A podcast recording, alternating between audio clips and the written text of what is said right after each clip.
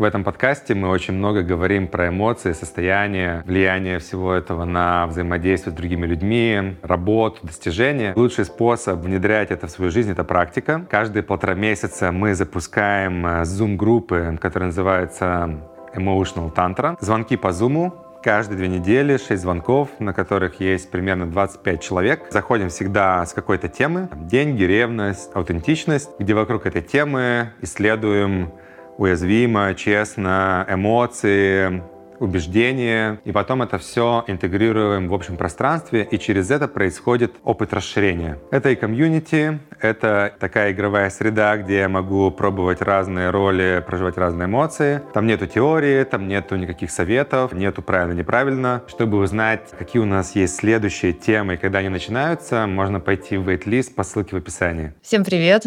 Приветики. А, привет, Дима. Привет, Оля. Сегодня, сегодня мы будем говорить о ревности. Горячая, долгожданная тема многих наших подписчиков. Угу, Что я чувствуешь? Э, чувствую тревожность, э, чувствую злость и желание побыстрее начать. А, да, перед, э, перед тем, как записывать этот подкаст, мы собрали, собрали не только свои какие-то кейсы, чувства и проявления, но и то, что писали а, ребята из сообщества гранулярности, Димины подписчики. И э, мы решили начать с того, чтобы озвучить, э, ну, озвучить какие-то вещи, которые нам отозвались, это какие-то кейсы. Мы можем по несколько mm-hmm. озвучивать ты давай, какой возьмешь, Инстаграм или сообщество гранулярности? А, давай возьму Инстаграм. Давай. Там продолжают докидывать. Давай. А ты тогда... Я потом после подкаста обработаю все в чат GPT, выложу э, как бы summary всего, что присылали, что для кого ревность. На самом деле это реально супер интересно, потому что в первую очередь понимаешь, насколько разные люди из разных состояний, на разных этапах жизни по-разному, э, в общем, с ревностью обращаются. Сейчас я... Да, давай я начну. Давай, да. Я уже все пристрелялась. А, многое то, что писали про то, что ревность — это страх потери, страх утраты того, кто для тебя ближе всего. И это действительно, ну, я могу тоже, тоже это прочувствовать, поэтому это первое, что отзывается. А, ну вот мне кто-то пишет, что у него это неуверенность в себе, что а, кто-то пишет, что он вообще не чувствует ревности. И это прикольно, я думаю, тоже круто поисследовать потом.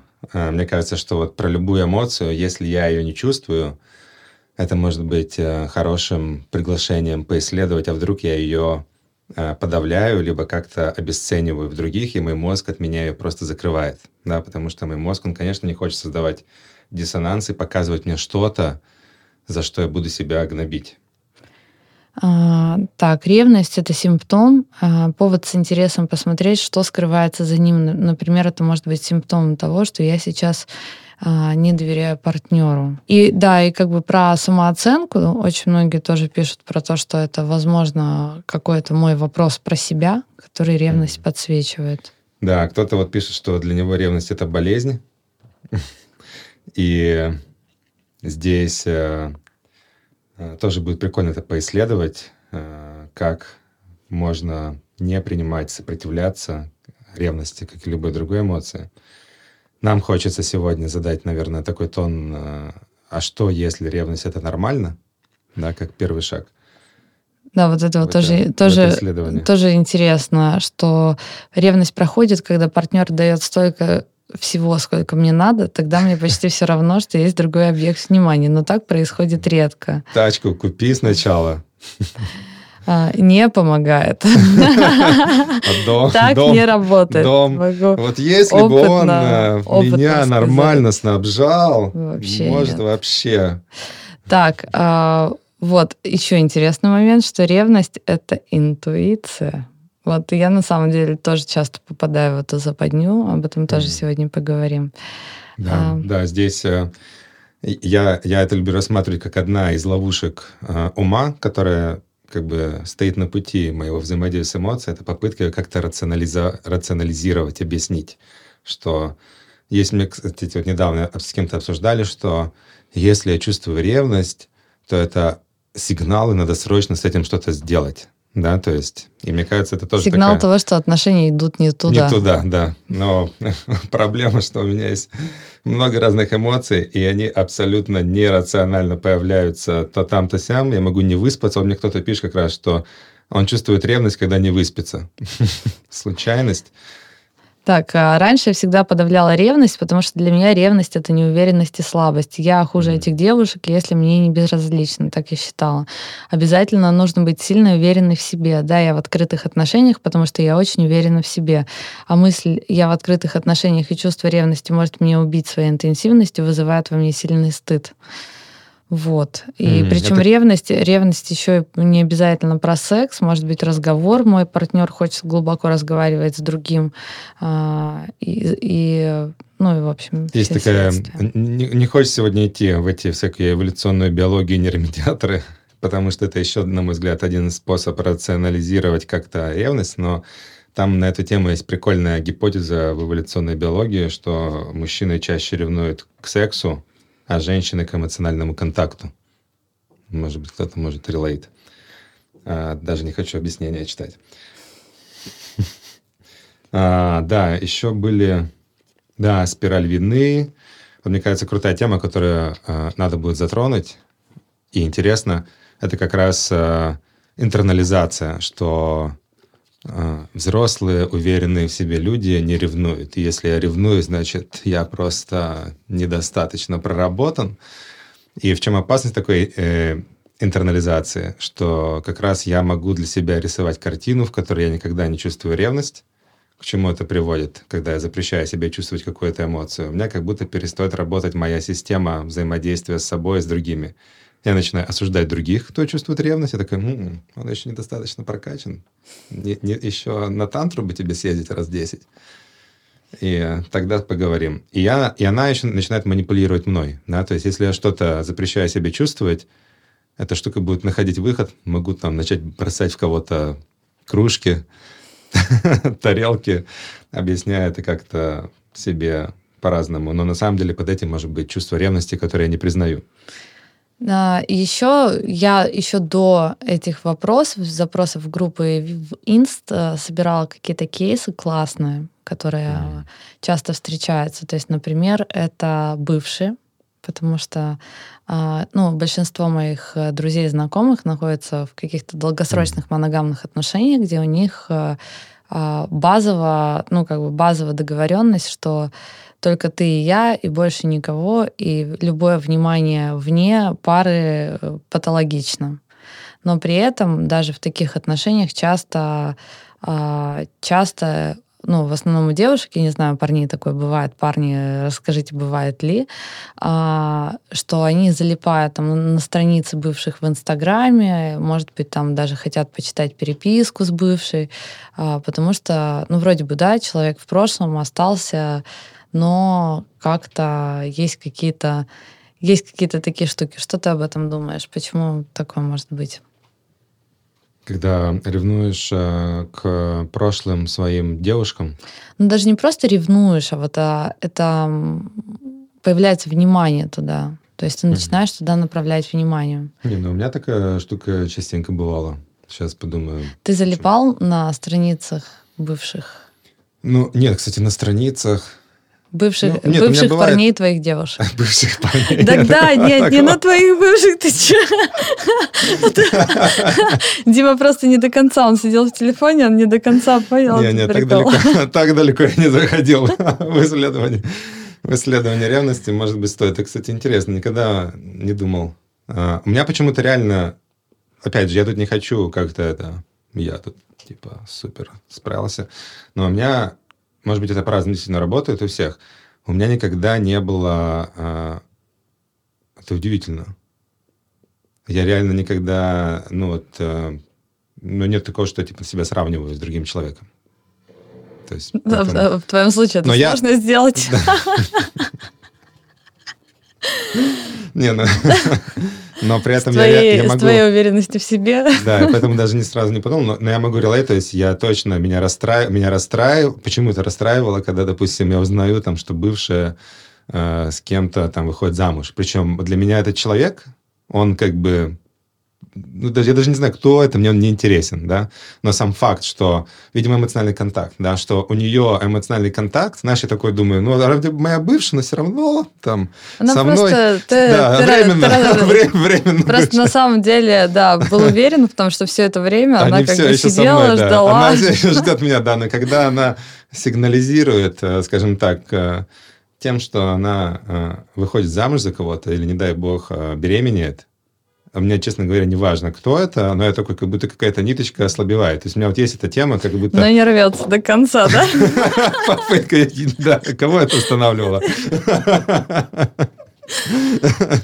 Ну да, то есть э, вот какая-то такая штука есть, что у меня, мне хочется быть, э, э, видимо, в каком-то подсознательном все равно контакте, да, то есть и когда я чувствую угрозу этому контакту, причем мне, мне почему-то не интересен с кем. Блин, вот Да. сейчас ты понимаешь, что мы вообще зашли как бы с того, что я хотела рассказать про то, что ну, бывшие, бывшие это вообще бывшие, а ты сейчас с позиции парня как раз говоришь, что на самом-то Бывших деле... не бывает. что- не, что ну, на у меня, у меня в опыте не было сидишь- того, чтобы меня с бывшими... Э, восстан- да, я вспомню.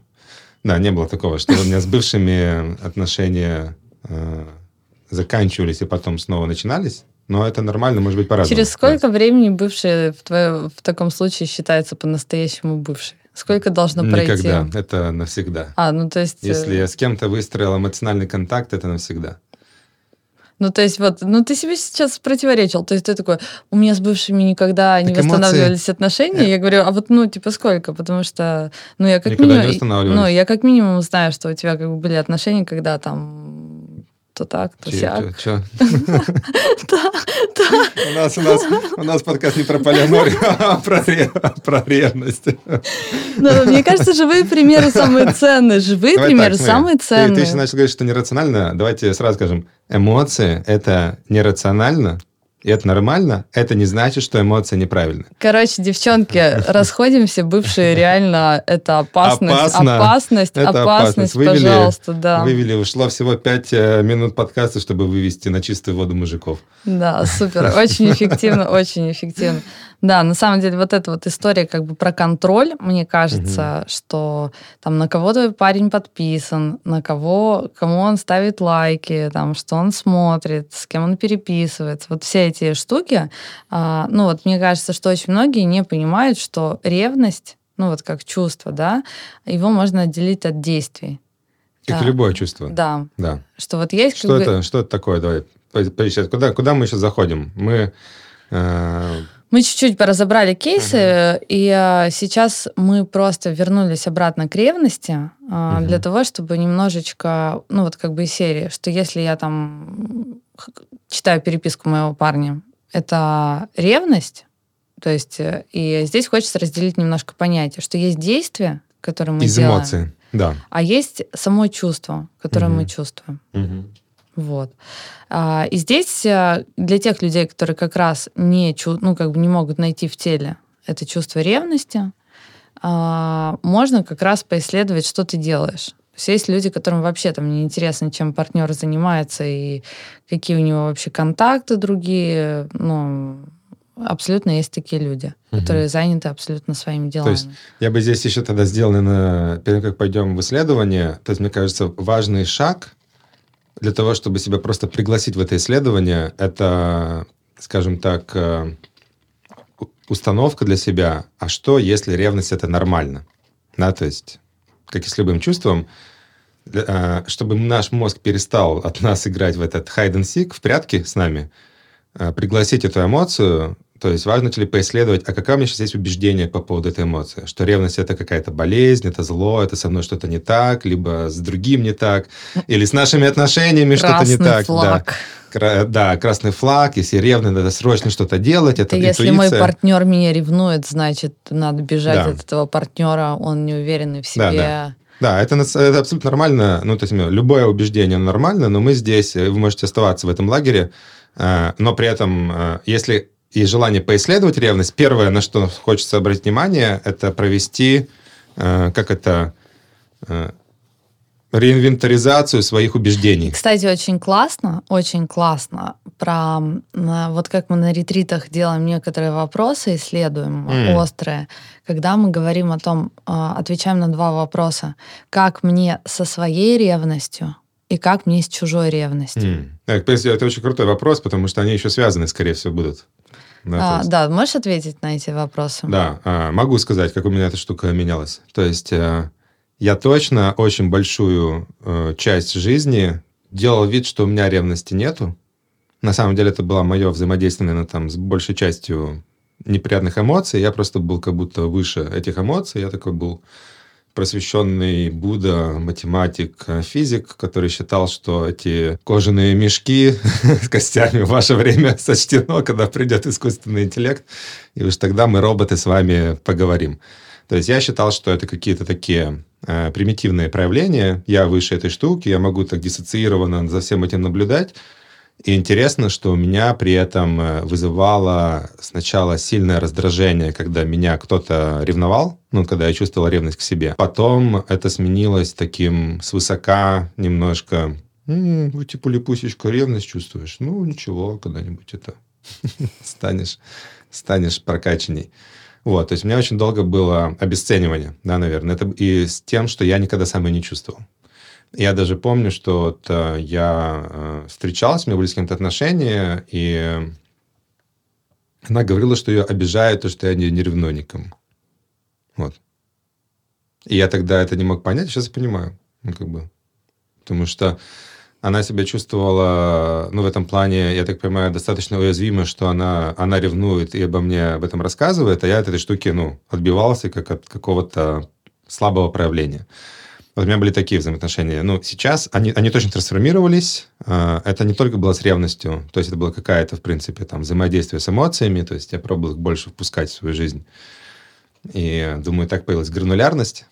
И сейчас, э, ну, как бы, да, я ревную, я эти штуки, мне кажется, как раз вот э, в тему работы со своими beliefs, установками, то есть я как-то для себя постепенно, это постепенно укоренил сначала на уровне интеллектуально разрешил себе, что ну, все эмоции это нормально, и слабость, и ревность, и неуверенность в себе э, это окей. И мне кажется, что я все лучше и лучше могу э, заметить у себя эту ревность. Но не могу сказать, что всегда.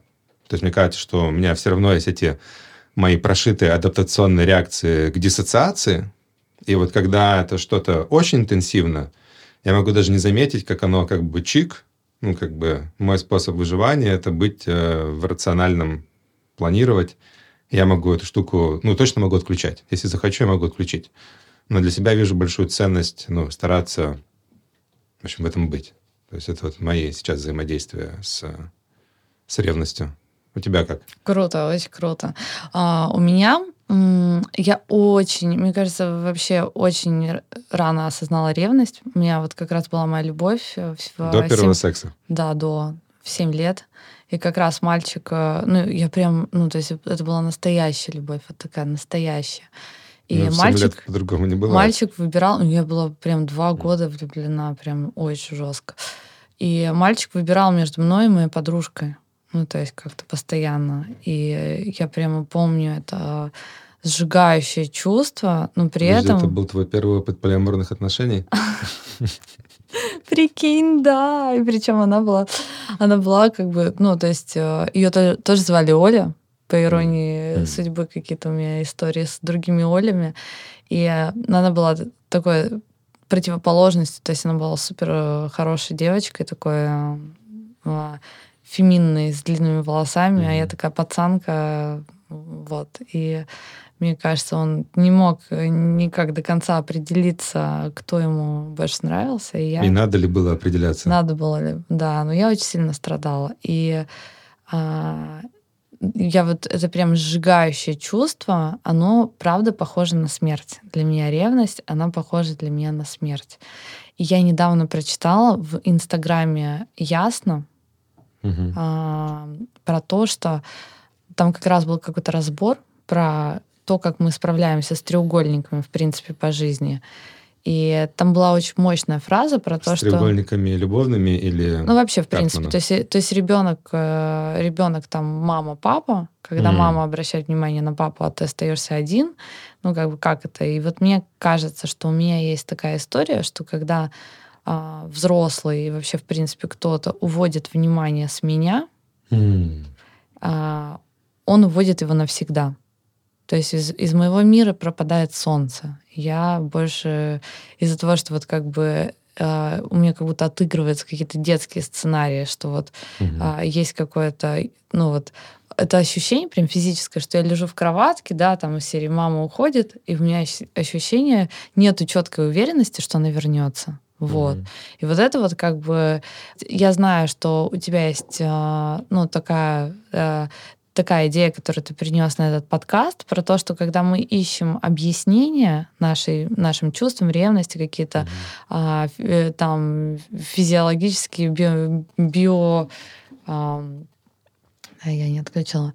Какие-то биологические, не знаю, что причины нашего, нашей ревности, как будто бы это все равно уход э, туда, чтобы ее не Мгм. чувствовать. Но мне на Ну, самом это временное облегчение, я бы да, сказал. но мне на самом деле вот это вот понимание, оно мне дало какое-то облегчение, почему, э, ну, то есть мо- мой главный консерн, почему вот мои близкие друзья могут чувствовать ревность на небольшом уровне, их это не сжигает, а у меня такая высокая интенсивность. То есть оно тебе послужило нормализацией. Нормализация Типа это это интенсивность. объяснение, оно как Да. бы помогло нормализовать, да. Ну, мне кажется, это может так быть Ну, то есть, полезно. как бы для меня абсолютно ревность это нормально, но мне, ну, ненормально, естественно, как бы настолько интенсивно это чувствовать, что ты теряешь всякую работоспособность, контакт с человеком, которого ты ревнуешь. Мгм. Ну, то есть, это как бы такая интенсивность, которая никак не помогает. Вот. Мне, конечно, с ней Мгм. Это помогло Ну вот немножко смириться. З- Здесь тогда, чтобы там вот э, лю- людей все равно в какую-то структуру поместить, типа мы, по сути, сейчас обсуждаем, а как можно с этим взаимодействовать, да, то есть там через свой личный опыт и какие-то там близкие нам э, фреймворки. И получается, что мы уже обсудили? Мы тут, мы тут не даем какого-то конкретного правильного, неправильного пути вообще, как с этим работать, но для тех, кому интересно, приглашаем в такое исследование, что можно с этим поделать. Потому что абсолютно нормально, если кто-то скажет, я не хочу чувствовать никаких неприятных эмоций, включая ревность, я буду вокруг себя выстраивать отношения только с теми, С кем кто, ревность. да, с кем я не люблю, с кем я не ревную, то есть Да, с вот, очень э, некрасивыми, глупыми людьми без PhD. Мне сказали, что так говорить нельзя. Это просто пошутил. Все люди, все люди э, хорошие и Ну вот это да, это, это, это в обе стороны, потому что как бы как мне с чужой ревностью, да, а, а, ну вот возвращаясь к фреймворку, первый шаг — это ответить на два вопроса. Как мне со своей ревностью, как мне с чужой ревностью. Мне Мгм. с чужой ревностью, когда меня ревнуют, я супер счастлива, как бы мне это очень нравится, но я, естественно, не люблю, когда меня контролируют. Вот это вот э, сразу же. То есть, вызывает по, во мне по сути, это, кстати, прикольно получается, потому что ре- ревность сама по себе, на самом деле, кстати, вот прикольный поинт, что я могу ревновать и делиться этим и из уязвимости, потому что у нас там дальше была тема, как вообще эту ревность обсуждать, чтобы это не, при, не разрушало контакт, а сближало. И вот здесь у меня прикольный, как это, инсайт, что вот есть одна и та же ревность, но при этом ты прикольно сказала, и многие согласятся, что на самом деле для многих приятно, когда их ревнуют, но при этом не предъявляют, да, не ограничивают. Потому что это что такое? Это поделиться эмоцией из уязвимости. То есть я могу даже сказать, типа, из уязвимости, что ты меня раздражаешь. То есть, блин, я сейчас заметил, что я чувствую очень много раздражения в твою сторону. Ну, блин, давай вместе поисследуем, как бы, что это такое, но без, ну, без, без предъяв. А, а можно превращать это в манипуляцию или в действие. Манипуляция может быть там, где даже я не назвал, что это ревность, но начинаю там как-то провоцировать другого человека специально, делать так, чтобы он меня начал ревновать, тоже идти там, ну, где-то манипулировать. А могу активно пытаться направлять. Ну, то есть могу запрещать, могу начать контролировать, могу сказать там, чтобы до 7 вечера была дома каждый день.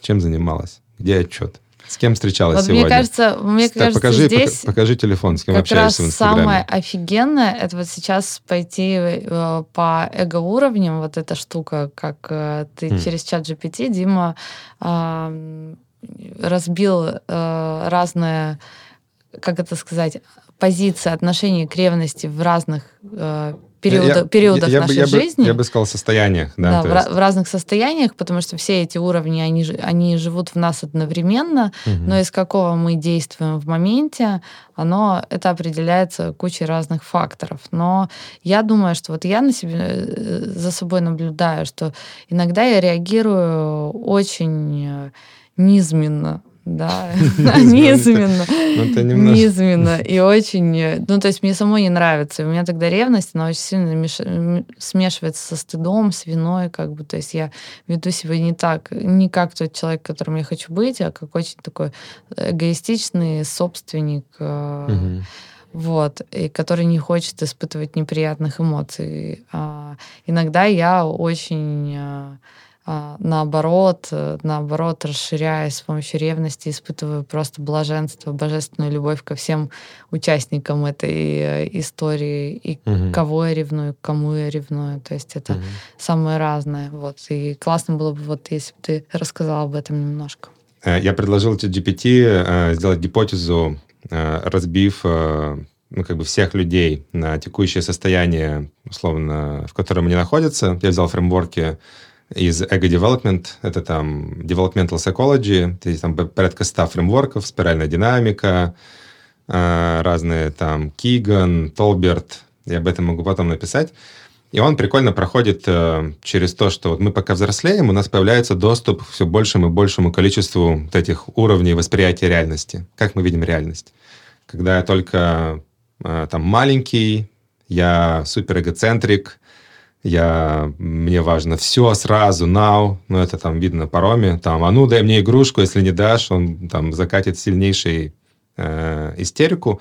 И это нормально, потому что его, он находится, вот, если оди- одну из стадий брать, типа импульсивная стадия, да, то есть такая, в которой ему очень важно все сразу получать, там рядом идет оппортунистическая стадия, ну, типа вот я, мне важно все, что я- мне важно кайфовать, если не кайфую, все плохо.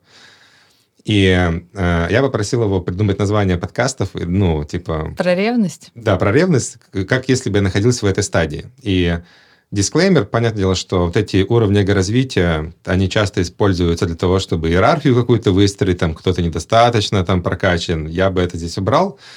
Я бы здесь сделал такую гипотезу, что у нас у каждого есть доступ ко всем уровням, просто обстоятельства, ну, мы можем даже одновременно быть во всех, мы можем понимать другого человека на всех уровнях, и они скорее могут послужить для эмпатии, да, то есть лучше понять, что когда кто-то хочет э, манипулировать через ревность, это тоже, ну, как бы нормально. Он сейчас находится в этом восприятии реальности небезопасном. Да, он там попал в состояние ребенка, у которого что-то отбирают.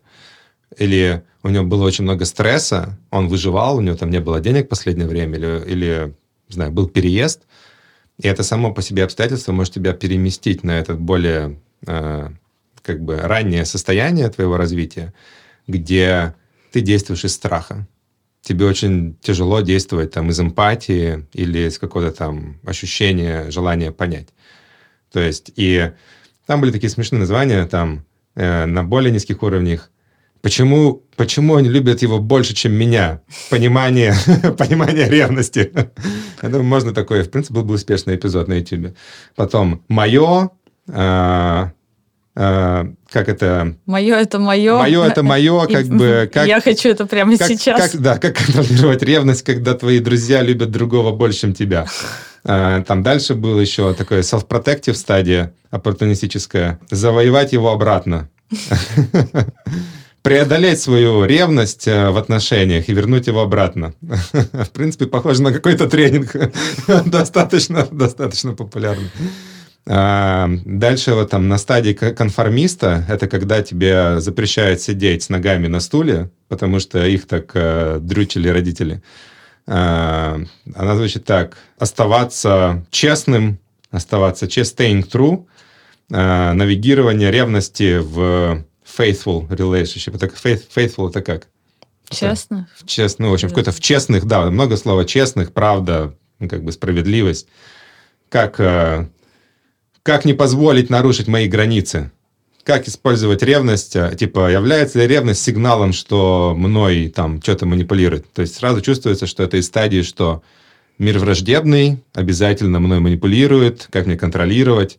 То есть там есть очень много контроля, очень много э, такого, как мне взять под контроль. Дальше идет э, прикольная стадия, тоже дальше экспертная, достиженческая. Э, экспертная там бы звучало бы подкаст так. Разобраться, что такое ревность, э, теория, э, эволюционная теория нейромедиаторы. Как работает ревность? Сейчас я все, сейчас я все пойму и возьму под контроль. Или там, почему наша ревность – это наши детские травмы? Как понять, почему мы ревнуем? Это была бы экспертная стадия. Такого, знаешь, больше... Эволюционные механизмы в ревности. Да, эволюционный механизм ревности, да. То есть это был бы вот такой подкаст. Дальше достиженческая стадия. Как использовать ревность для достижения своих целей? Как использовать ревность, чтобы быть успешным в жизни? В принципе, очень прикладной. Как бы. давай, давай конкретно. Что с этим делать? Мгм. Э, Вот, и мне показывает э, ChatGPT, что вот эти вот последние 2-3, это был бы, вот если ты хочешь максимум популярность на YouTube, ну, то есть, что большая часть людей в текущем состоянии находится примерно Так, в а среднем в самые, таком. а самые просвещенные? Самый просвещенный это вот Инди автономный, а, который пост, постдостиженец, у него уже расширяется круг эмпатии. А, Complexities of jealousy, как, понимая ревность, выстраивать более глубокие отношения. Да, там было бы, Во. там было бы так. Как, э, как понять другого, когда он ревнует? Как, пере, как, как ценить э, ревность другого? А, и еще там последние две стадии, но это совсем какие-то уже далеко просвещенные. Beyond jealousy. А, за пределами ревности trans- transcending emotional barriers for healthy relationship. То есть это transcending это за пределами ревности, трансформируя эмо- эмоциональные барьеры для наших всеобъемлющих э, э, отношений и понимания. И самое последнее э, ревность и объединение. Понимание э, взаимодействия всех эмоций между собой э, в наших отношениях с другими, с миром и с собой. Ну, то есть это уже как бы Просто вау. про что, Вау. про, про что хочется вещать, но в чем ценность этих, на самом деле, состояний, и почему мы сейчас это рассказали? Это что каждое из этих, на самом деле, как бы не хотелось, допустим, там, вот мне, чувствую, очень много сопротивления бы записывать подкаст, там, вернуть партнера обратно э, и манипулируя ревностью. Но какая-то часть людей сейчас находится в состоянии, и это прикольно иметь этот контакт и у себя, да, то есть не отрицать, что все эти состояния, это состояния эго-развития, через которые я проходил, проходит все человечество, они все нормальны, это не значит, что они плохие, потому что для кого-то, кто там фокусируется, я хочу влюбить во всех во всех, а вы там все внизу используете мод для манипуляции, вы там говнюки, ну, то есть это тоже какое-то противостояние, да, то есть это как будто во мне не проинтегрированы эти, эти, эти все состояния и стадии. То есть это нормально хотеть вернуть другого обратно, это нормально э, спрашивать, а почему другого любят больше, чем меня, А это, это, кстати, очень интересная история про то, что вот э, честность, ну и честность э, это сказать, вот, вот чего на самом деле из этого вы хотите. Я, конечно, хочу всего одновременно. То есть и мой партнер бэк, чтобы как бы все-таки... Мгм. Ну, то есть как бы правда приятно разбираться со всем этим, когда твой партнер все-таки рядом с тобой, а не ушел там Мгм. кому-то другому, а ты тут Да. один сидишь Да. разбираешься со своей Да. ревностью, как-то неприятно. Вот, и вот все эти штуки, они на самом деле, ну, такая честность с собой, а, она очень, она очень важна. И она как будто помогает тебе лучше... э, ну, если сейчас пойдем дальше про обсуждение, да, ну, то есть про обсуждение вообще про ревность. То есть какой может быть прикладной шаг, да, э, здесь? Что как будто вообще понимание, что все находятся в разных текущих эго-состояниях. Это неплохо, нехорошо. Ну, мне, например, очень часто во всех этих названиях, когда я генерил, отзывались самые первые состояния, которые касаются там э, ребенка, который только что родился, там все про то, что я хочу сейчас кайфовать, я хочу это сейчас, как мне кайфовать. Ну, мне бы хотелось такие подкасты слушать, потому что, возможно, во мне как бы эта штука недоинтегрирована, и меня вызывает очень много, ну, как бы, как будто потенциала дать себе возможность кайфовать просто, да, там, от каких-то эмоций. Или разрешить себе э, ревновать, или разрешить хотеть себе кого-то вернуть, да, не пытаться в себе эту штуку подавить. И как будто вот это честное признание своих внутренних желаний, не обязательно из них действовать, да, вот как мы дальше говорили, оно создает контакт и фундамент для взаимодействия с другим человеком, кто тоже, ну, как его принять в этих желаниях, да, это когда кто-то не хочет говорить о ревности, у него вызывает это сильнейшее раздражение, сопротивление, ощущение конкуренции, что кто-то лучше меня. Чтобы это не обесценивать и дать этому пространство, как будто для начала важно разобраться, а я в себе, ну, как бы, могу дать этому пространство, могу дать разрешение тоже конкурировать, да, или там хотеть быть лучше, или хотеть, чтобы меня... Только одного меня любили во всем мире. Ну, как бы, в принципе... Вообще, отзывается, отзывается, отзывается, да. Почему все не могут любить просто ну, меня? Это сразу решило все мои проблемы. Если он любит кого-то другого, кроме меня, это что? Значит, я не самый лучший в мире? Охерел, что ли? Мне такие не нужны. Прям так отзывается вообще. Мне не нужны такие, кто не считает меня самым лучшим. Прям. И это нормально. Бальзам надо что. Да, то есть, э, ну вот, и здесь... Э, давай, давай вот здесь э, поговорим. То есть, вот мы исследовали, окей, что если ревность это нормально, какие там есть стратегии с ней взаимодействовать. Не обязательно из эмоций сразу действовать, потому что как ревность это ненормально, потому что начну сейчас разрушать, всех бить, убивать. Окей, вот мне кажется, действие, вот мне кажется, да, вот эмоции. опять вот типа первый белив это про то, что ревность это нормально, и для многих людей вот сделать этот шаг это уже очень большой шаг, потому что как бы ревность других это нормально, моя ревность это нормально. И дальше уже вот этот шаг отделения эмоций от действия, ну, то есть угу. вот, да, я ревную, а что я делаю, когда я ревную? Там, пытаюсь контролировать, пытаюсь все предусмотреть. Или наоборот. Вот есть, кстати, классная стратегия, которую тоже я в жизни часто использовала, это не идти в близкий контакт. Потому что если, ну, или как бы самой... Э, ну, ну да, единственный способ э, защититься от ревности – это никогда ни с кем не взаимодействовать, чтобы он потом никогда не любил кого-то больше меня. Ну, идти, не идти в близкий контакт, потому что как бы там, если я пойду в близкий контакт, интенсивность mm-hmm. ревности меня убьет. Вот mm-hmm. мне хочется как бы, чтобы, если я иду в близкий а, у меня, контакт... Блин, у меня, у меня была другая стратегия не идти в близкий контакт, чтобы меня потом не, мозг не парили своей ревностью. Потому что там потом я себя чувствую очень много вины, очень много неприятных эмоций, и я реально э, какое-то время не выстраивал близких отношений, просто чтобы мне потом, ну, как бы не брать ответственность. Круто. Ну, типа, две, две, две, стороны, две стороны одной медали. Потому что ну, я часто могу, вот мне один человек нравится, другой нравится, третий нравится я начинаю с этим бороться, запрещать себе какие-то эмоции в отношении другого, потому что это ранит там первого. Думаю, ребят, лучше с вами вообще не связываться с этими вот, людьми. Вот, вот это, кстати, да, интересно, что, потому что у меня всегда была такая же история, что мне как бы сразу же нравится там, ну, то есть все вообще божественные создания, и как, э, как тут э, просто смотреть на одного человека, Шлюха. если...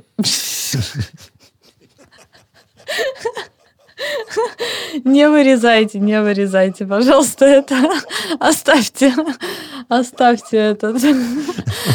Вот. А, но при этом, как бы, естественно... И, Хотелось приземлить просто. Как. Естественно, я не хочу, чтобы другие люди также, ну, как бы, так же делали. Ну, то есть, во-первых, я понимаю, насколько, типа, все божественные создания, и как бы это странно, если мужик будет смотреть только на меня, когда вокруг столько божественных созданий. Ну, то есть, как бы это с логично. ногами. Это, это логично. Почему с ногами? Почему представились божественные создания с красивыми ногами? Вот, и как бы, то есть у меня это все рационально абсолютно. То есть у меня нету такого, что типа, блин, я самая офигенная, и надо любить только меня. Нет, а наоборот, а типа все... Ну, как бы я, ну... Ну, это справедливо. Я имею в виду, справедливости нету. Справедливость есть, знаешь, на каком уровне? На вот этом, на четвертом. конформистский уровень. Но Мы я, его преодолели. Ну, я там на низких ступенях плаваю, поэтому могу, могу себе позволить. В чем сила, брат, в правде. Ползаю, ползаю. Вот, а, да, и, в общем, и поэтому, как бы, для меня абсолютно вот эта вот история ревности, она, во-первых, не симметрична, mm. что я понимаю, что можно любить сразу многих, и поэтому я ревную. Mm-hmm. Вот. А, да, мы говорим, как вообще вот как, что дальше делать? Вот, допустим, вот э, мы там очень классно здесь поговорили, вот можно по-разному относиться, вроде бы и так, можно и сяк, можно и вот сяк, давайте исследовать. а как к этому исследованию вообще подойти? Да, то есть следующая, мы... да, следующая ступень, следующая ступень у нас. Разговор. Это то, что даже даже не разговор, а вот это вот как бы мы отделили действие, ну, как бы ревность э, действия, и как бы и посмотреть вообще, ну, на партнера.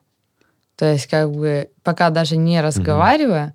просто прикинуть... Начать замечать свои чувства, начать, да, внутри. Начать замечать... Э, что я их мог не впускать вообще. Чувства в ответ на его действия. М, прикольно, да. Вот, потому что здесь Вести как дневник бы... пока самому себе где-то. Потому да. что, прикинь, вот мне кажется, человек может чувствовать вот эту живительную классную ревность, а ты видишь только контроль. И контроль, естественно, раздражает. Mm.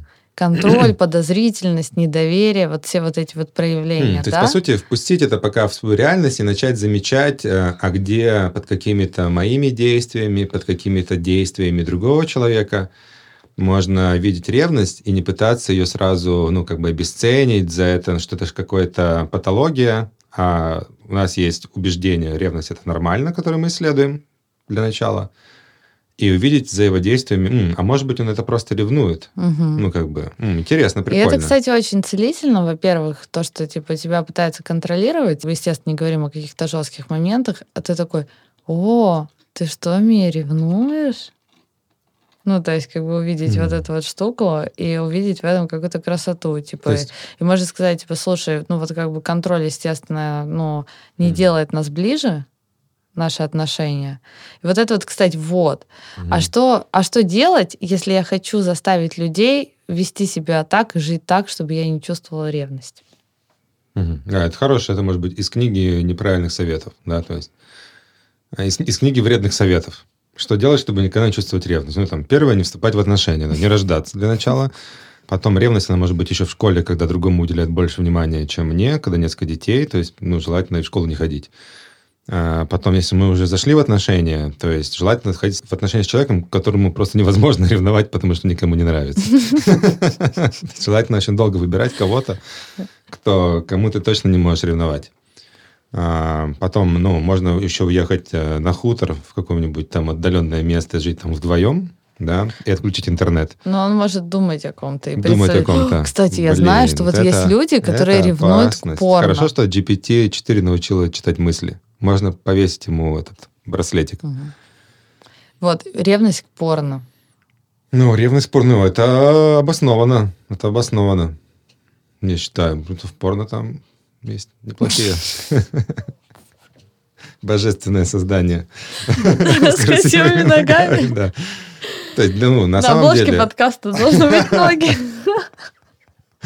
То есть, ну, на самом деле, в чем, в чем разница между ревностью к порно, а к ревности в обычной жизни? То, что, как минимум, тому, кому ты ревнуешь порно, есть шанс, что он никогда к нему не уйдет. Да, потому что, mm-hmm. скорее всего, тем, кто снимается в порно, ваш мужик не нужен. К сожалению, не хотел обидеть мужика вашего. А. Лучший подкаст, лучший подкаст из всех пока что у нас получается. Или, или ну, женщины тоже смотрят порно, да, там. А, скорее всего, да. А, там безопасно, и, возможно, поэтому люди меньше ревнуют к порно. Нет, Но я бы ревновал к порно, потому что для меня, на самом деле, я заметил, когда я смотрел очень много порно, я туда инвестировал очень много энергии сексуальной, можно так сказать, сливал, которые недополучала моя девушка. То есть на самом деле э, мастур... если мастурбируя ваш, на порно... Если ваш мужчина да. смотрит порно, он ворует у семьи. Ворует. Ворует, ворует точно. Семьи. Денег будет меньше. Но это не точно. Но это мы пойдем на какие-нибудь курсы проверим. Да, ревновать порно это нормально. Ну, то есть это же за ресурс. То есть на самом деле представь, вот представьте картину. Вот ты женщина, и тут мужик, он такой говорит, я буду часть э, денег, 50% относить к какой-то другой женщине. У нас нету с ней секса. Э, ну, так, я иногда дорчу на нее. И отдаю все деньги, и, даю 50 денег. Да, а, в общем, как ты будешь к этому а, относиться? Да, как бы да. А, здесь... Вот это, кстати, хороший пример, который можно сказать, что вот я не ревную к порно, не ревную к порно и абсолютно вообще с пониманием отношусь, э, когда мой партнер использует порно где-то mm-hmm. как-то, чтобы типа избавиться от какого-то напряжения. То есть это mm-hmm. очень важно, что вот я не. А испытываю... если он курит, курит и пьет? Это, ну вот как бы пьет еще норм, но если пьет, то это, mm, ой, то есть если курит, то это все red flag. Хорошо, возвращаемся. Вот, да, и при этом, ну то есть здесь важно, потому что в сексе я не чувствую, что как бы, ну, понятное дело, если бы мне в сексе чего-то не хватало, и у нас mm-hmm. что-то было бы не так, а он бы в это время инвестировал бы в порно, mm. меня бы супер бомбило. Mm. Ну, то есть, если бы он, ну, не ходил ко мне, а ходил бы там, mm. типа, к порно-женщинам там в туалете что-то делать, а я бы не, не дополучала, mm. я бы, конечно, страдала. Но так как у меня, типа, enough, и все mm. типа хорошо. То есть, если есть аспект какого-то недостатка ресурсов. Ну, вот это, это, это вот а, лично мой опыт. Mm. Ну да, ну всех по-разному, да. Ну хорошо, но мы зашли тут в какие-то в эти опять э, в кейсы. То есть, что, э, то есть, ревность, она может по-разному вызываться, у нее может быть тысяча причин, тысяча проявлений, они все нормальные. Э, давай подумаем, как зайти в это исследование. То есть мы начали анализировать, как поступки другого можно интерпретировать э, как э, ревность, начать вообще смотреть в это, впустить это в свое как это в свою реальность, начать это замечать как часть. Если, почему это может быть полезно? Отделить, для чего? отделить чувство от действия и начать давай, говорить о чувстве. Давай, да, давай вот это пойдем, потому что это уже достаточно сильная угу. инвестиция. Угу. Ну, потому что все рабочие люди, ну, там, им надо зарабатывать деньги, начать заниматься чем-то, заходить в эти неприятные разговоры, может быть, ну, есть какие-то темы, которые вы привыкли обходить, да, как там лишний раз не триггерить, не как это, разъебывать друг друга. Почему это может быть полезно, чтобы идти дальше? То есть, потому что на этом этапе у людей может появиться мотивация вообще, надо ли дальше мне слушать этот подкаст, и вообще зачем мне это? Почему, в чем может быть потенциальная ценность? Ну, вообще для меня ревность, э, помимо всех, э, ну, как бы неприятных эмоций, именно в контакте, когда ревность раскрывается в контакте, это маш- мощнейший афродизиак и э, просто бустер близости, Mm, и... То есть, это, мне кажется, уже две вещи. То есть, получается, первое, ты разблокируешь э, какие-то эмоции, это как источник вообще энергии работы да. твоей эндокринной нервной системы, это прикольно. И если ты, наоборот, ее подавляешь, ты, скорее всего, э, и во всех других эмоциях подавляешь, да, потому что нельзя подавлять только ревность, но чувствовать радость. Эти mm-hmm. штуки, они связаны, и, возможно, мы забываем об этом. Окей, это классный поинт. Ты себя обезболиваешь, и, скорее всего, обезболиваешь вообще наслаждение жизнью и быть в контакте с этой энергией. А второй пункт, который ты сказала, я его тоже перефразирую, что получается, это может быть, э, ну, как бы, одна крайность. В наших эмоциях мы вообще ничего эмоционального не обсуждаем.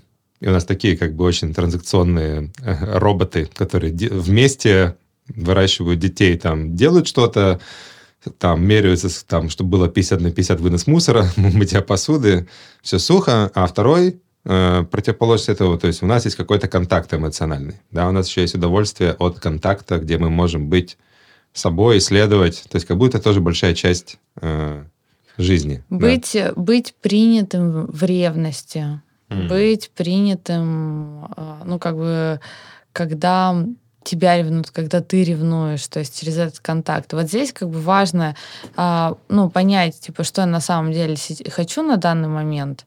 А, то есть мне кажется, что есть две, ну, как бы я две, не понимаю, две, две какие-то большие развилки. Ну, нет, на самом деле это есть. Я понимаю, как это у меня менялось. То есть первое, это я хочу, чтобы мой партнер, ну, как бы был э, только со мной, вниманием, как бы там сексуально и так далее. То есть абсолютно, если что-то меняется, если у него появляется какой-то другой объект, я хочу об этом знать. Для, ну, как бы я хочу об этом знать, и, возможно, это критично для меня в моменте, для того, mm-hmm. чтобы а, с ним отношения прекратить. Потому что, ну, естественно, я понимаю, что я не властна над чувствами другого человека, он может делать все, что хочет, но это мой выбор. Быть с ним в, угу. в этом или не быть. Я как бы достаточно долго, ну, а, металась между какими-то двумя крайностями. Там где-то открытые отношения, где-то типа супермоногамные. И э, у меня был опыт, когда там мне изменяли в моногамных отношениях. Mm-hmm. Я как-то, ну, то есть я знаю, что это такое, типа узнать, что ваши договоренности нарушились. Вот, это меняет, в принципе, какое-то ощущение от э, контакта. Но это все равно вызывает много интереса, почему человек так сделал, как бы, mm-hmm. что ему, ну, Типа, и почему он, главное, вернулся? Ну, то есть, типа, он же там не ушел, это же его желание оставаться со мной. В общем, это все очень интересно. Но потом э, у меня как бы переключилось другое, что я хочу, чтобы мой партнер проявлялся аутентично, хочу, чтобы он mm-hmm. делал все, что хочет, взаимодействовал с людьми, которые с которыми он хочет. Я хочу наблюдать за всеми его естественными проявлениями, как будто он свободен, естественно, сохраняя нашу общую ответственность, договоренности и так далее, как бы какие-то планы, mm-hmm. но чтобы действительно как не воровал у семьи, да, ну что-то, что действительно нужно. И при этом э, я хочу ревновать и быть э, в контакте со своей ревностью, и чтобы он со мной, с моей ревностью тоже был. При том, mm-hmm. что моя ревность не является для него, ну как бы ограничителем. Вот. Mm-hmm. Да, но здесь это прикольный аспект. Ну, перед тем, как зайти вообще в это обсуждение, что получается, а, то есть мы поисследовали замечать, впускать, снять ответственность, а, разделить действия и эмоцию, и мысли и эмоцию. Ну, то есть, что на самом деле видом действия это может быть, что я начинаю себе накручивать, демонизировать кого-то, раз я чувствую ревность в его присутствии, значит, он говнюк, или я не могу чувствовать ревность, значит, я говнюк. Ну, то есть, можно отделить эту эмоцию и от мыслей, и от действий. И сейчас ты уже говоришь про расширение. Расширение, это получается часто у людей возникает такой конфликт, ну как я могу одновременно и и любить, и ревновать, надо уж что-то одно выбрать. А на самом деле это все может быть одновременно, это абсолютно нормально. То есть я, мне не обязательно себя ассоциировать с этой ревностью. Да? То есть у меня есть как бы большой контейнер, я могу ревновать, я могу любить, я могу радоваться, я могу злиться, и ни одна из этих штук, она меня как бы не определяет, и не обязательно с этим надо что-то делать. Да? То есть, что когда я себя приглашаю в это исследование, это не значит, что мне надо будет обязательно что-то с этим делать, но само по себе впускание этого огромного мира, космоса внутрь, и в то, что это можно с кем-то другим обсуждать, как будто оно же само по себе обогащает, да, то есть дает много энергии и близости. Угу. И, скорее всего, оно еще, возможно, даже откроет какие-то пути взаимодействия друг друга, но не, не обязательно. Угу. То есть давай тогда поговорим. Вот, а как, как вообще подходить к этому обсуждению? Да, да чтобы это э, приземлить. Вот, да, здесь хочется еще, а, ну, я вкину пару кейсов с какими-то своими мыслями по поводу. А, вот то, что Дима говорил, а, это реально такой высокий уровень абстракции, и есть прям приземленные простые примеры. То есть, допустим, вот вы сидите дома с ребенком, у вас муж ходит на работу, там симпатичные коллеги, интересные проекты, с которыми он общается. Ну, как бы вы начинаете постепенно вникать или там видеть, или какой-то у вас создается отдельный мир ревности, который как бы, ну, который является, вырастает, вырастает такая сфера, да, и я думаю, что, во-первых, э, надо понимать, что когда у тебя в жизни есть э, рутина очень много и очень мало какой-то интересной штуки. Я помню, когда я сидела там с э, ребенком и э, часто была в этом одна, как бы очень легко вырастить такого э, голума, как, как это называется, да.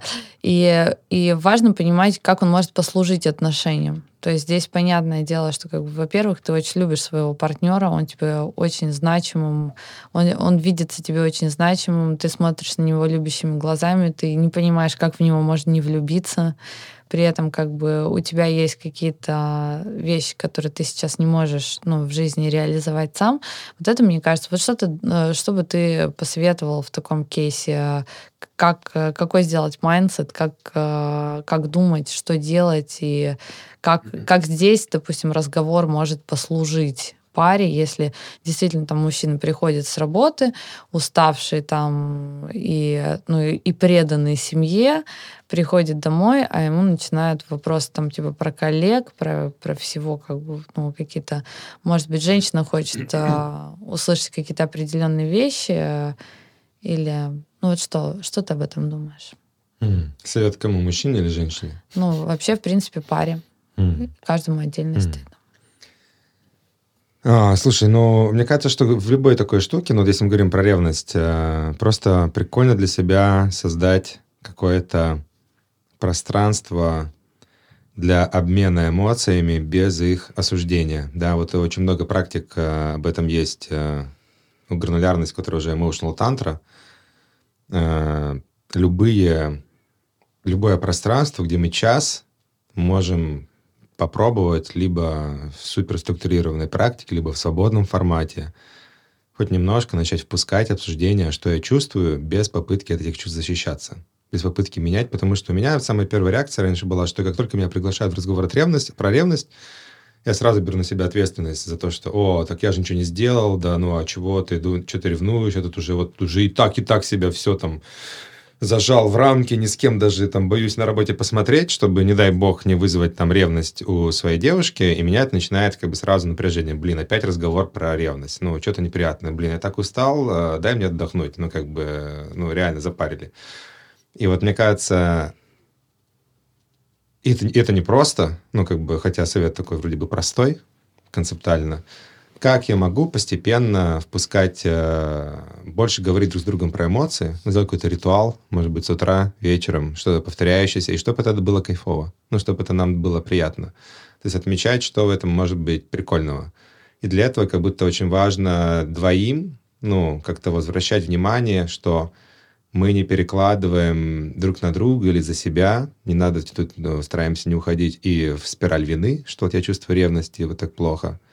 А, потому что, ну, в твоем примере, я думаю, многие привыкли, ну, как бы, как только я беру ответственность за твою ревность, и такой, бля, опять ты ревнуешь, ты тоже берешь ответственность за эту ревность и начинаешь потом, блин, я не должна ревновать, но я же ревную, сейчас начну говорить, он опять я его расстрою, я плохая там угу. жена, почему я ревную, надо любить, надо быть там хорошей мамочкой ангелочков и там хорошей женой, как бы отсюда вырастает как бы токсичный и огромный демон, который хочет убивать, да, ну, то есть и вот это вот самый тонкий момент, как мне снять ответственность со своей эмоции с другого из себя, из другого из себя, и постоянно через какие-то эмпатию, э, э, может быть, знаешь, там, поощрять за любые вот там, ты, как ты давала очень прикольный пример, типа, о, ты ревнуешь, или, может быть, ты здесь ревнуешь, блин, это классно, мне так ценно, что ты ревнуешь, расскажи. Ну, то есть, э, как создать это безопасное пространство друг другу. И это не обязательно, что это должна быть роль одного человека, давать это безопасное пространство.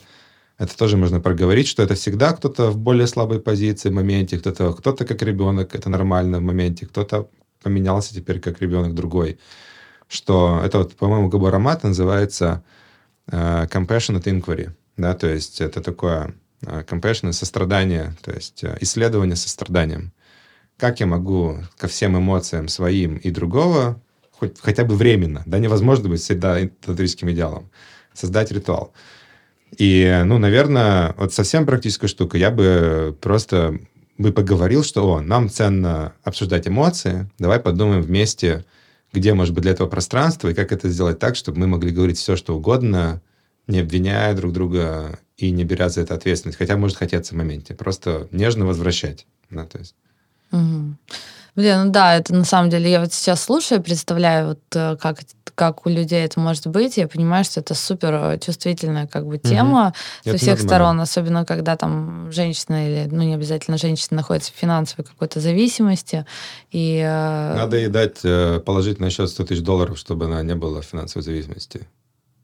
Ну, а... Если вы слушаете этот подкаст, ну, уже Пишите как бы, Диме в директ, перешлите, перешлите. и вы, если вы находитесь в финансовой зависимости, пишите Диме письмо, и он, возможно, положит вам 100 тысяч долларов на счет. А, Дима всегда так делает. А, когда кто-то чувствует финансовую зависимость, в общем. Да. Или Оля. Если, вы мужик, если, вы, если вы мужик финансовой зависимости, точно. пишите Оля. Я нет, я больше мужчин финансовой зависимости в своей жизни не допускаю, поэтому это поэтому нет. А, да, возвращаясь к тому, что это очень чувствительная тема, и здесь, конечно, ну вот эти вот истории, а, как будто бы я, я представляю все эти ветки разговора. То есть, во-первых, а, есть, ну, как бы очень много понятий ревность рациональная, нерациональная. А, типа, ну вот я сейчас приведу пример. Я знаю, что Дима вот тоже смотрит на меня, типа, не бывает рациональных, рациональных чувств, они просто... Но вот у людей бывает, поэтому давайте об этом поговорим, что типа нерациональная ревность, когда вы просто, ну вот, вырастили этого а, гомункула, вот, правильное слово, вырастили этого гомункула, который уже как бы триггерится на любую маленькую фигню, а, и он вас. А есть такое, что действительно вы видите как бы контакт своего близкого человека с кем-то, и вы видите там, неважно... при, при вас занимается сексом с другим человеком. Но это уже... Это будет определение рациональной ревности или как? Ну, тут же не обязательно. Можно не ревновать, можно радоваться, возбуждаться. Ну, как бы это не обязательно. Это будет нерациональная радость. Вот, но как бы вот для меня честно, вот для меня честно смотреть, как человек занимается сексом с кем-то другим, как бы, возможно, даже проще, чем додумывать, как бы он хотел, но запрещает себя. Вот это для меня более как бы мучительная история. Поэтому здесь, а, мне кажется, важно, а, ну вот, вот эти две вещи, да, там скажем, что вы там что-то чувствуете, вы что-то видите, у вас какая-то конкретный какой-то триггер, а, ну, присутствует в жизни, или какой-то конкретный человек, которому вы ревнуете, присутствует в жизни там вас, вашего партнера, возможно, у вас даже там типа отношения какие-то открытые, у вас есть там mm другой партнер вашего партнера. Или открыты, но вы об этом не знаете. Это самое частое отношение, 30% людей как бы по статистике в таких находятся. Да, и вот здесь вот как бы что два, два вот этих варианта. И здесь мне кажется, что это очень тяжелые для пары состояния, когда как бы и один, и другой. То есть одно дело, что тебе э, везде кажется, что опасности твоего партнера вообще все хотят убрать, э, убрать, забрать, и и он еще везде готов как бы пойти. То есть нет конкретной угрозы, но она везде.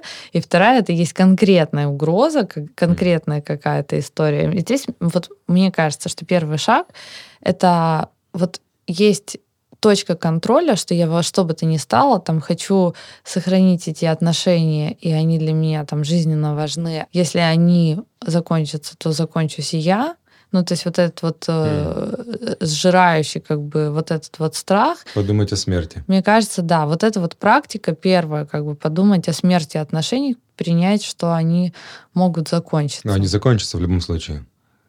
Ну, ну рано, бы, рано или поздно. Да, отношения, это как это, отношения закончатся в любом случае. Mm-hmm. Да, то есть, и интересно, что это же тоже неприятная мысль да, то есть зачем, зачем, в чем ценность об этом думать? Ценность, ну, как бы, ценность вообще, в принципе, в каком-то освобождении от того, mm-hmm. что ты сейчас контролем какими-то действиями, подозрениями или требованием каких-то признаний или доказательств, наоборот, любви, что ты как бы стараешься во что бы ты ни стало сохранить отношения. Хотя на самом деле вот эта супер токсичная ревность, которая ты даже можешь не делиться с партнером, но она в тебе, она уже полностью тебя захватила, а, ты в ней, и на самом а деле какая, вот давай, этих какая, отношений... Какая, какая ревность токсичная? То есть мы говорили очень много про то, что, ну, давай как бы принимать ревность, не принимать ревность. Какой, какой вид взаимодействия с ревностью разрушает?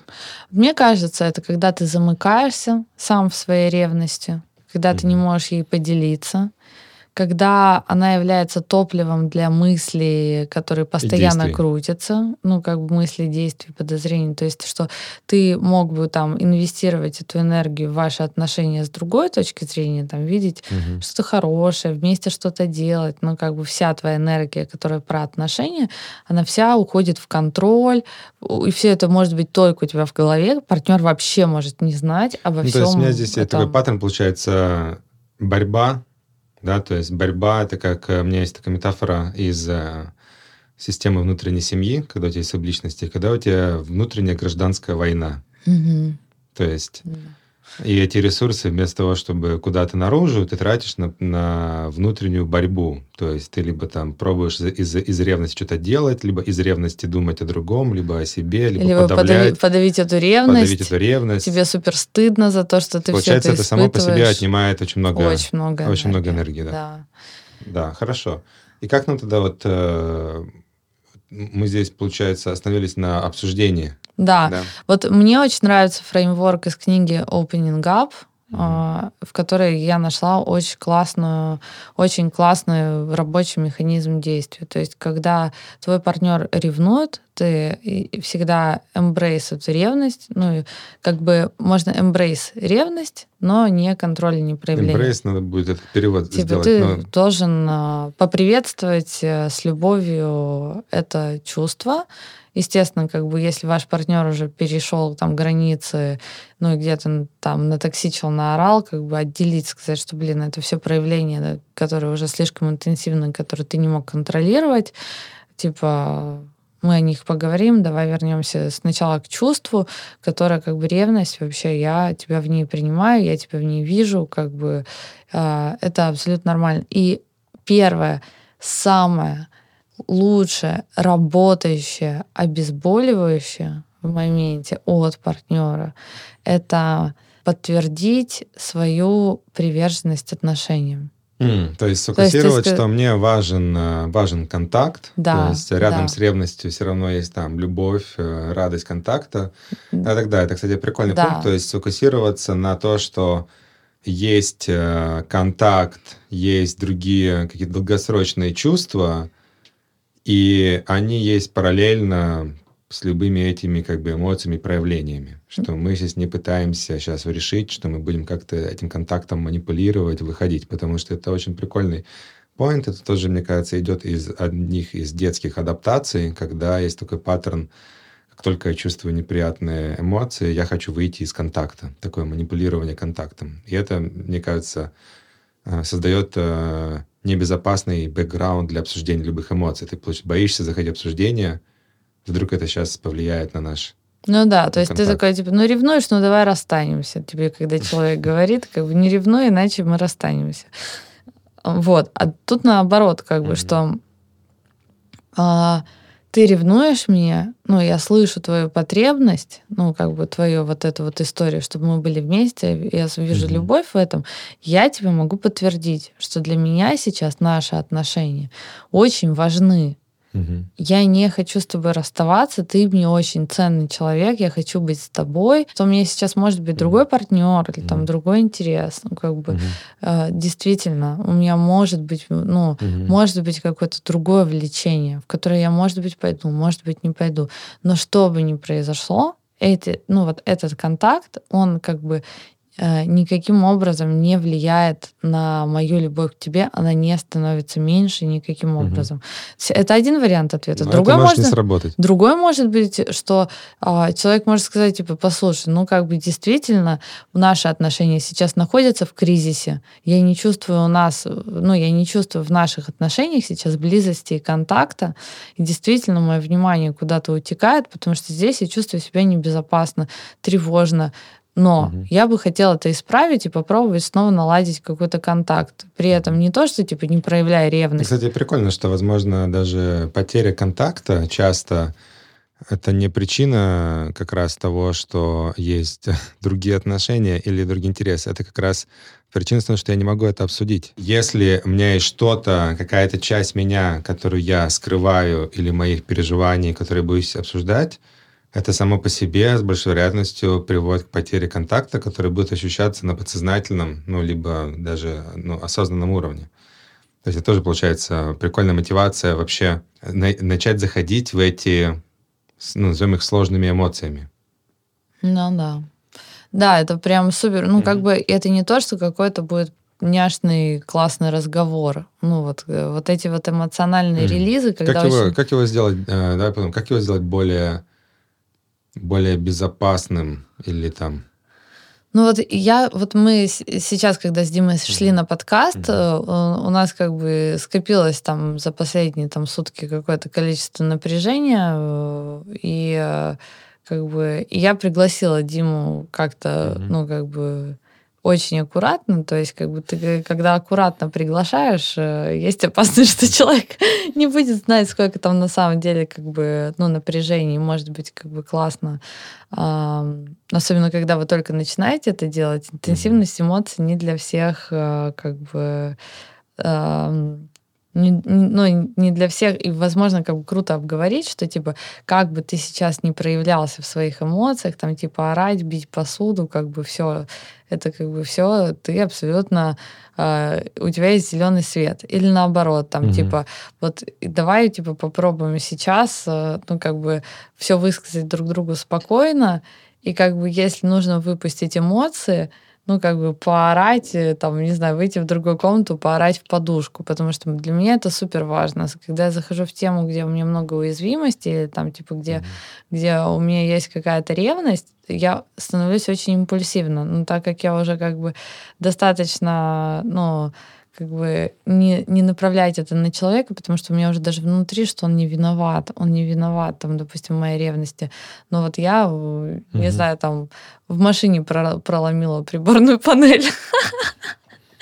Ну, то есть, как бы сила такая, ну, таких эмоций, что, типа, и при этом я говорю, типа, это не про тебя, ну, то есть, как бы это просто вот мое проявление, и, ну, давай, как бы, это примем с пониманием. То есть, первое, вот. по сути, там, обсудить, э, что ну, вот у меня, конечно, все равно такое, наше ощущение какого-то такого awareness для тех, кто никогда не делал каких-то совместных практик разговоров, да, то есть ну, да. Даже такой, слушай, вот я, я, вот, я, я, я хотела, придумала тебе практику, я да, хотела, такой, Ой, раска... что, я хотела что, рассказать, что да, как это было, что типа, вот мы, и я говорю, ну давай, типа, Дима, поговорим mm-hmm. об этом, и ты такой, ну давай, и дальше mm-hmm. мы начинаем там, я чувствую напряжение, mm-hmm. я тоже чувствую напряжение, я там чувствую mm-hmm. злость, я тоже чувствую злость, и тут Дима меня спрашивает, как бы я начинаю говорить о своих чувствах, и он меня спрашивает, типа, а ты следишь за тем, куда мы идем, а я иду как бы по карте, mm-hmm. ни одного поворота, как бы прямо, и я просто начинаю орать. Ну, то есть, что... Mm-hmm. И я понимаю, что я, ну, как бы, что я получаю в этот момент такой классный эмоциональный релиз, mm-hmm. что если бы я продолжала как-то цедить, э, ну, цедить какие-то там mm-hmm. свои эмоции, мне бы это не помогло. А иногда просто там, ну, не знаю, порать там, ты с этими шлюхами на своей гребаной работе, ну, там, я ненавижу тебя и их, и там, будьте вы прокляты все. Ну, как бы вот просто, типа, сказать, что, все, что, что бы я сейчас не сказала, Mm-hmm. Это не воспринимать mm-hmm. рационально, как бы как mm-hmm. мои мысли, а воспринимать как бы как синдром Туретта, просто эмоциональный релиз. Mm-hmm. Потому что я как бы, когда выпускаю эти эмоции, у меня уже просто через секунду я уже да, просто... Но здесь, э, но здесь, говорю, тут, э, здесь э, там, у нас это работает, да, потому что, ну, у нас есть какой-то опыт, да, как бы в этом, и какие-то там практики, ну, то есть мы все равно вначале, чтобы зайти сюда, у нас были суперструктурированные практики, да, то есть где ты по таймеру, мы такие говорим, вот у нас есть скрипт, таймер, сейчас там минута, нет, слишком много, 30 секунд ты можешь орать, обвинять и так далее. Причем для меня, я уже говорю, там, меня, например, когда орут, оно очень мало цепляет. То есть это мое личное, ну, как бы взаимодействие со злостью, именно с открытым проявлением злости, я взаимодействую супер легко, я могу дать им пространство. Но, например, там, меня, например, может затянуть в спор, если э, меня начать обвинять, либо говорить, что там генерализирует, ты всегда, никогда там вот этого не делаешь, и вот здесь там что-то опять. То есть я начинаю цепляться. И вот здесь как будто важно понимать, что это закончится рано или поздно. То есть таймер помогает, что есть всего 30 секунд я могу держать, ну, как бы пространство, не цепляясь. И в конце есть какой-то скрипт, который там я тебя слышу, увидел, мне ценно, там, не знаю, там, а, цены наши отношения, там, рад, люблю тебя, ну, как бы валидировать эти эмоции. И потом я могу в ответ что-то говорить. Но тут есть опасность, что а, почему в это вот стоит постепенно заходить, потому что ну, вот у меня знакомых, они там как-то так делали, а, но они говорят, типа, что вот один, один начинает, да, да, один начинает просто, ну, а другой сразу закрывается такой, ну, как бы, и, и, ну, то есть, кого-то очень настолько, как бы, ну, быстро эта штука триггерит и закрывает, что практика, ну, как бы, она не случается. И здесь как будто надо для себя нащупывать. Вот конкретно у вас, как это может работать? Ну, типа, скорее, знаешь, можно вдохновить, что есть большое пространство для экспериментов, начиная от того, что просто сказать, типа, я чувствую вот это, там, чувствуешь вот это, но это может быть недостаточно для релиза, но может быть это классный шаг, что мы вообще начали говорить uh-huh. про чувства. О, ни хрена себе, а я думал, ты бесчувственная скотина, да, то есть он, оказывается, чувствует до, э, до какой-то там э, сетапа, где вы можете прямо там, не знаю, можете, не знаю, там подраться на ринге в джиу-джитсу, где есть судья, который вас разнимает, покричать друг на друга. Ну, то есть я с другом, например, там э, просто мы пять минут орали друг на друга, там, обзываясь всякими там словами, там, ты заебала, сука. Ну, то есть, и это тоже может быть э, прикольно. Но для кого-то это может быть там э, травматично или как-то ретравмировать. То есть прикольно ну, нащупывать да. вот эту штуку. Может быть, даже здесь полезно э, это с каким-то фасилитатором. Mm-hmm. Да, то есть, там, например, пригласить себе там семейного... Вот, ты знаешь, что я поняла? Да. Что главное а, адженда разговора, чтобы убрать оттуда адженду, изменить поведение да, человека. Да, или, или сделать кого-то правильным неправильным. То Да. есть, под- знаешь, что как только там Или есть в разговоре... перестать ревновать, вот это вот все. Да, Вот убрать да. всякую адженду из разговора, кроме Да, эмоционального да, да. релиза. Потому что когда оба понимают, Чтобы кто-то там это извинился, нужно, вот это вот эта адженда, что сейчас меня будут подводить, чтобы подловить за- на слове, и потом это использовать против меня. или под- подвести- доказать, доказать, что, что на я не прав, деле люблю. Ну Да. вот, короче, Ну да, да, вот да. все, убрать это. это. Это прикольно, да, как раз. То есть могу ли я в этом разговоре быть без адженды? Это, по сути, двойных э, каких-то скрытых целей. Вот, Да. вот я, э, кстати, вот пример разговора, да, ну вот, э, что у нас с тобой, мне кажется, в принципе, какой-то похожий темперамент, потому что мы можем там поорать, побеситься, как Мгм. бы, ну, это прикольно.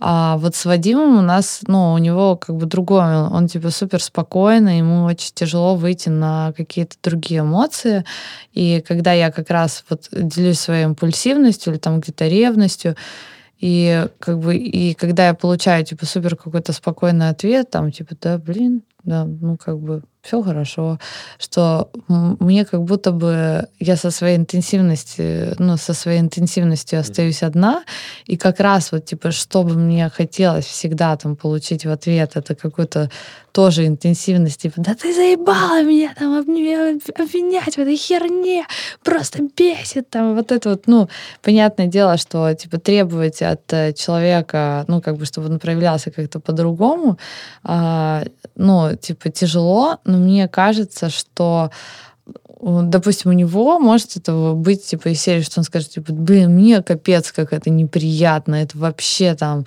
вот у меня там то-то и то-то, и то-то и то-то сейчас там внутри, и вообще как бы мне это супер неприятно. То есть это не значит, что другая сторона должна воспринимать это как-то супер няшно, комфорте там, и так далее. Что мне кажется, что секрет успеха этой практики — это двойная уязвимость и заход в неприятные Да-да, я чувства с обеих могу- сторон. Могу как раз релейт к этой штуке. То есть у меня вот как раз, когда я был... э, э, У меня были такие прошлые отношения достаточно длинные. И там у меня почему-то была такая стратегия, что когда девушка моя злилась, я всегда, как такой на спокойном, подходил ее обнимал. Ее это дико бесило. Ну, то есть, э, я понимаю, э, почему я это делал. То есть, э, и как раз э, у меня был тогда такой фреймворк, что ну, я как бы выше ну, как бы всего этого, то есть я брал на себя роль фасилитатора. Ну, такого, знаешь, как более... Я такой более прокачанный, уравновешенный человек. Я сейчас просто спокойно это все запроцесшу и как бы соединюсь с любовью, подойду, обниму. И я не понимал, почему эта штука бесит, да, но на самом деле действительно в этом не было уязвимости. То есть я всегда занимал роль а, такого более взрослого, а, прокачанного в эмоциях, а, уравновешенного, осознанного человека. И, и вот интересно, что вроде бы я это делал из лучших намерений, но оно действительно не оно не углубляло здесь контакт. Да, то есть оно не углубляло контакт, потому что и для меня, ну, здесь это, кстати, открытый вопрос вообще, на самом деле, потому что вот я когда там много читал разных, э, ну, там, известных терапевтов, типа Ирвина Ялома или там Габарамата, то есть они здесь даже э, показывают, что у тебя успех на самом деле терапии — это итерационное приглашение в уязвимость. Но я такое очень редко встречал. То есть когда даже терапевт, ну, может быть, с тобой собой, ну, как бы уязвимым, не занимается эту позицию сверху, что вот он таким, ой, ну, да, да, ну, как бы на, на спокойном все такое процессе, то всегда тебя обнимает, а, а может тоже быть собой, тоже может быть э, злиться, тоже может, э, да покричать, если ты попросишь его. То есть я был на сессии, э, где в АФС, где терапевт, э, ну, то есть ты на терапевта покричал, такой, блин, ну, и потом говоришь, блин, а, может, а можете вы тоже проявить злость, потому что я себя сейчас чувствую, как бы, ну, что я вроде бы пошел в уязвимость, а вы на спокойном. И терапевт покричал. И это было круто. Круто, Ну, то есть... круто. И, и вот здесь, э, мне кажется, вот прикольный аспект, что как будто, мне кажется, многие могут воспринять, что э, вот из этих как раз, что надо контролировать э, jealousy, надо контролировать, надо быть всегда на спокойном, надо все просто как губка впитывать, пропускать, э, и вот это будет залог нашего крутого, ну, контакта. Ну, что на самом деле, как бы это часто может быть противоположно, да, что и э, многие, думаю, могут еще к этому отнестись. Э, у многих есть наверняка такие просвещенные друзья, которые на спокойном никогда не злятся, всегда там э, спасибо, что поделился, э, принял, э, осознал, инсайт воспринял, благодарен что с такими людьми у вас может не возникнуть на самом деле глубоких отношений, потому что вы за вот этими штуками не видите настоящего, ну, настоящего человека, настоящей аутентичной реакции, что как будто здесь э, более целительной может быть как раз аутентичность и уязвимость другого человека, чем какие-то маски, ну, которые на себя пробует э, натянуть. И для меня вот остается таким вот открытым, на самом деле, вопросом и исследованием, разные люди, разные отношения, разные грани.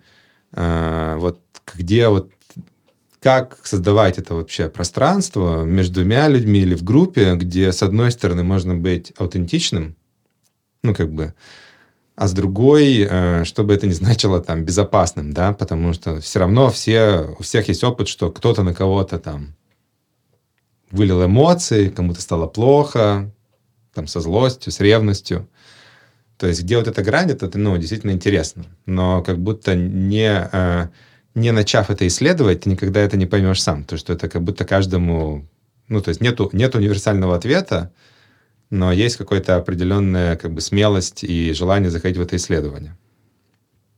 Да, давай э, вернемся ко второму mm-hmm. кейсу. А, ну, то есть, как бы они, в принципе, похожи, но здесь уже как бы реально, вот, что вот у твоего партнера есть, э, окей, ты там, ну, даже мы не будем там mm-hmm. какие-то полиаморные отношения, открытые отношения, это супер редкие кейсы, как бы mm-hmm. про них э, разговаривать, мне кажется, пока не своевременно, но как бы многие как бы а, соприкасается с этим по нескольким направлениям. Ну, я, я, то есть, типа... два, частый кейс, то есть 30% людей изменяют. Да, я вот ну, как раз, я как раз всего, к этому, я знаете... как раз к этому веду, что, допустим, да. я узнала, что мой муж не то, что там изменяет, он там типа с кем-то переписывается, он там типа поддерживает какие-то отношения. Но это не обязательно должно быть секс, это не обязательно, то есть тут уже... Просто энергооргазмы. Просто, без, без проникновения. Просто, ну, как бы просто На ты чувствуешь какую-то как бы классную энергию, то есть вот твой партнер получает где-то ну, как бы где-то какую-то энергию, что-то что с кем-то делает, и тебя как бы конкретно это действие уничтожает, и тебе, ну, как бы тебе от него плохо. Вот. Здесь, э, наверное, у меня такое, такие идеи по этому поводу, что, во-первых, э, ну вот отделить эмоцию от желания это прекратить, ну то есть что типа по факту, когда у тебя неприятная эмоция идет, mm-hmm. это как пытка. Mm-hmm. Все, что ты хочешь сделать, это прекратить эту пытку. Единственным mm-hmm. образом, как бы логичным, который приходит, это чтобы раздражитель у тебя убрался. Ну, то есть ты бы как бы на самом деле хотела бы, чтобы эта девушка или там кто-то оказался где-то на необитаемом острове без связи навсегда. Не имея возможности больше с, с твоим любимым человеком соприкасаться. Но это, естественно, невозможно. То есть здесь э, Здесь, э, конечно, мне кажется, большая, ну, большое поле для как раз рассуждений внутренней работы на эту тему. То есть, окей, ревность, она есть, она идет, она продолжается, потому что триггер продолжается. И здесь интересно, как, бы, как э, к нему относиться. То есть, первое, это действительно можно воспринять как опыт, который пришел в твою жизнь, а, для того, чтобы добавить тебе какой-то глубины, поисследовать вашу любовь, поисследовать ваш контакт. Ну, то есть для меня вот это вот э, классный вопрос был тоже у тебя в инсте. Как мне взаимодействовать с тем, к кому я ревную, стоит ли, как это вообще? Вот это вот для меня как бы... То есть у меня, когда появляется такая вот ревность, которая есть, э, для меня это целая вселенная просто вау. Ну, то есть, во-первых, я замечаю, что я смотрю вот на эту девушку глазами тоже типа такими влюбленными. То есть она для меня божественное создание, естественно, с которым я там конкурирую внутренне, себя сравниваю. И а, это открывает мне какой-то, во-первых, потенциал для того, чтобы а, эту энергию. То есть, окей, если я перестаю думать о том, что этот триггер должен убраться, или там мой любимый человек должен перестать это делать, потому что я отказываюсь от контроля других людей, ну, как бы это мое сознательное решение. Вот меня тут спросили, типа, как ты там не пьешь сладких напитков? Ну, как бы я просто осознанно отказываюсь от сладких напитков. Я их даже, ну, как от бы... От сладких напитков я тоже осознанно отказываюсь, отказался и от кофе. А вот от мармеладок не получается.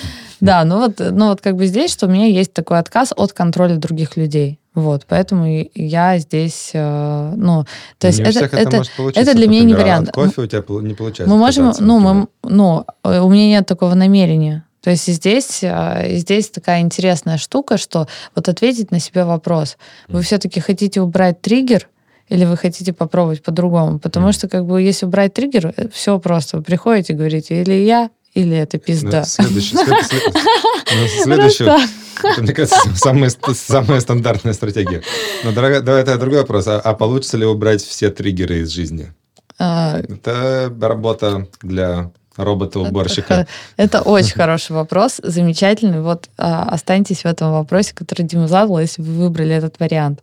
А следующее, это, ну, как бы окей, типа это все во мне, и во мне это реально открывает целую вселенную, эту энергию, где я сравниваю себя не в, ну, как бы не в эту пользу, как бы все вот это вот.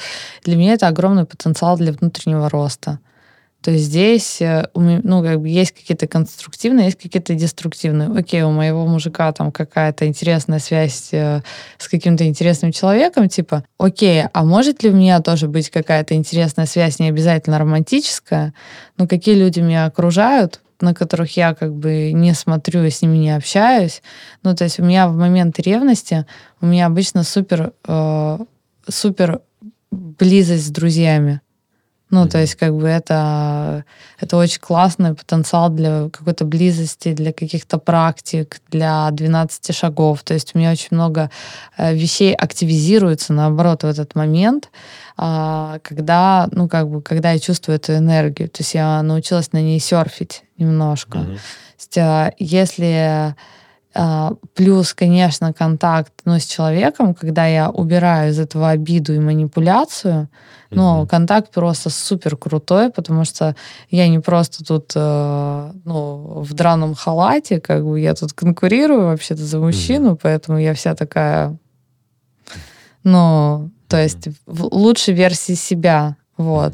Но при этом нету реального желания убрать, как бы, ну, убрать э, триггер и завоевать мужчину, да, как бы вот осознанно, mm-hmm. но есть это подсознательное желание, на котором я как бы улучшаюсь по всем своим сферам, пользуясь этим каким-то эволюционным mm-hmm. механизмом.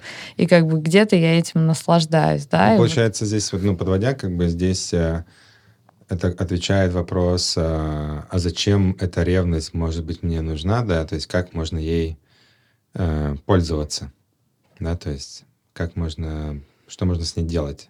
Ну да, то есть она здесь может как бы реально вывести на какой-то новый уровень, и в том числе и ваши отношения, потому что если вы под влиянием ревности как-то развиваетесь и углубляетесь во все другие сферы жизни вне своего партнера, не, ну, как бы не мучая, да, его как mm-hmm. бы этим супер вниманием, то и он, возвращаясь вниманием к вам, замечает, что вы меняетесь, что вы а, ну, как бы, что у вас какая-то жизнь за пределами ваших отношений тоже очень классная и интересная. И это может очень оздоровить, очень классно повлиять на это все. У нас из этого, из э, третьего уровня, как манипулировать ревностью. Как э, your partner back. Да, да, да, да. Да, ну то есть как бы это абсолютно, ну это абсолютно нормально, это совершенно точно работает, потому что другая стратегия задолбать своего партнера и вообще как бы заставить его ходить по струнке, как бы очень ну, на самом деле, на близость, которая нам всем нужна, она не самым лучшим способом влияет. Угу. Да, а у нас где-то еще минут 10 осталось. Давай подумаем, как э, штуку эту просуммировать, да, то есть подвести. Ну, мне кажется, что вот еще абсолютно как бы э, вот есть такая история, как комперсия, а, комперсия. противоположность ревности, когда ты испытываешь удовольствие от того, когда твой партнер с кем-то другим получает удовольствие. Это как раз о чем говорят э, очень многие полиаморные партнеры, mm-hmm. пары. И действительно, я хочу вот, ну, про это тоже поговорить, потому что мне кажется, что я чувствую комперсию. В, во-первых, если у меня, ну, закрыты мои потребности, я действительно чувствую, что человек, соединяясь с этим человеком, не, не уходит от меня навсегда. Это mm-hmm. первое. Mm-hmm. Когда, когда он со мной, э, ну, как бы, когда я не додумываю эти чувства, когда я являюсь их, ну, как-то свидетелем, я, ну, типа, как, ну, в общем, когда со мной разделяют тоже эти чувства, когда девушка со мной, ну, тоже, типа, ну, в общем, mm-hmm. когда она может со мной повзаимодействовать на каком-то душевном уровне, то есть это не обязательно поговорить даже, это может просто быть один взгляд, mm-hmm. который как бы значит, что я, ну, я тебя вижу, я, ну, mm-hmm. как бы, я могу с тобой конкурировать, но как бы мы с тобой, мы с тобой в чем-то заодно, потому что нам нравится один и тот же человек. Ну, в общем, это очень интересные штуки. А вот я хотела спросить, как у тебя с комперсией, испытываешь ли ты ее? Угу. Ну да, это интересный вопрос. То есть мне кажется, что эта штука, она не противоположна ревности, а она может быть просто параллельна с ревностью. Да, то есть мне кажется, что там вот у меня всегда возникал конфликт. Это ну, что как раз вот, а как я могу одновременно чувствовать и ревность, и, и радость за человеком, а за человека, а это, ну, в какой-то момент, а, ну, как будто у меня эта штука срослась, что когда ты впускаешь в себя мысль, что это все может быть одновременно, у тебя пропадает очень много внутреннего диссонанса. Потому что иначе ты в этом мучении пытаешься всегда выбрать, ну, как бы что-то одно ненавидеть или радоваться. Блин, да, Дим, вообще спасибо тебе за это, потому что мне кажется, что это реально очень расширяюще. Я поняла, как только ты это сказал, я поняла, что я вообще в очень большом количестве, ну, в очень больших э, количестве кейсов э, чувствую именно и то, и другое одновременно. Mm. Ну да, как будто вот эта, вот эта штука, она, она освобождает, она, она перестает э, стоять какое-то такое прямо, что вот важно обязательно выбрать и уж разобраться наконец в себе, ты как бы там ненавидишь человека или любишь, что это абсолютно окей. Э, я точно, ну точно у меня есть контакт с тем, чтобы радоваться за человека, даже при этом одновременно ну, чувствовать ревность. И это в моей жизни, ну, как бы в свое время, ну, как бы впустило много разных э, прикольных там и ситуаций, и опытов, в которые я бы, наверное, там раньше был бы очень э, как бы протектив, да, чтобы, чтобы не почувствовать это. А, ну, при этом, мне кажется, что многие вот это слово комперсия, они как будто используют как оружие, ну, как бы идеализируют, там, вот, ты не, ты не должен как раз чувствовать ревность, ты должен чувствовать комперсию, должен любить всех людей. И оно создает какое-то внутреннее вот это насилие конфликт, что как будто, окей, для начала я могу чувствовать все, что угодно, я могу людей одновременно и ненавидеть, и любить. это, это абсолютно нормально. И могу и ревновать, и радоваться. И, и, и наверное, когда я себе это впускаю, у меня впускает больше радости. Ну, как бы, когда говорю, окей, я могу... То есть я могу не запрещать себе чувствовать ревность, и, и это не запрещает мне тогда теперь радоваться ну, как бы за, за человека любить. И, и оно, мне кажется, может быть тоже и фундаментом для разговора а, здесь друг с другом про эту ревность, что эта ревность, она не отменяет, ну, как бы всех крутых позитивных чувств, а скорее усиливает. Да, Блин, да это, это очень круто, да. это очень круто. И вот э, а, действительно очень расширяющий. Ну, то есть у меня сейчас э, столько ну, каких-то мыслей, вдохновения возникло на этот счет, потому что ну, вот даже хочется, знаешь, такие небольшие накидать мантры, небольшие так, такие какие-то медитации, да, ну, как бы о чем подумать.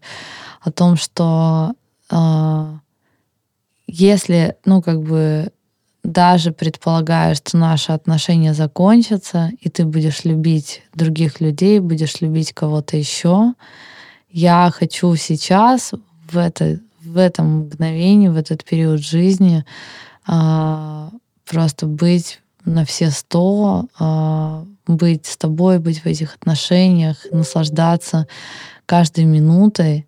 И если твое внимание к другим делает мне больно, я хочу эту боль тоже видеть как космос. Я хочу иметь возможность разделить ее с тобой, показать тебе ее, показать, что это тоже какая-то сторона моей любви к тебе. Я не хочу тебя менять, я не хочу ограничивать твою аутентичность. Я я хочу, чтобы ты проявлялся, я хочу, чтобы ты встречал других людей, а, дарил им свою энергию и брал от них энергию. И хочу, чтобы как можно больше классных вещей случалось э, с тобой в контакте с другими людьми. Не хочу, чтобы э, я была единственным вот этим вот космосом. Я и, и сама я также хочу встречать других людей и обмениваться с ними энергией. И это вообще ничего никогда До не этого будет. было очень приятно. Это никогда не будет, никогда не будет преступлением против нашей любви, потому что наша любовь, родившись в одной, в одной, в одном мгновении, она уже стала вечностью. Вот так. Мне кажется, на Бывших не бывает. Это то, что важно запомнить из этого эпизода. Ну ладно, супер. Мне кажется, записали. Супер. Что у меня в жизни может поменяться, если я допущу, что ревность это нормально? Да, то есть просто пофантазировать. Как я могу уже сегодня попробовать поговорить про, про ревность, про свои чувства с кем-то, кто для меня значим. То есть как я могу это сделать, что надо для того, чтобы это было кайфово и углубляло наши отношения и контакт.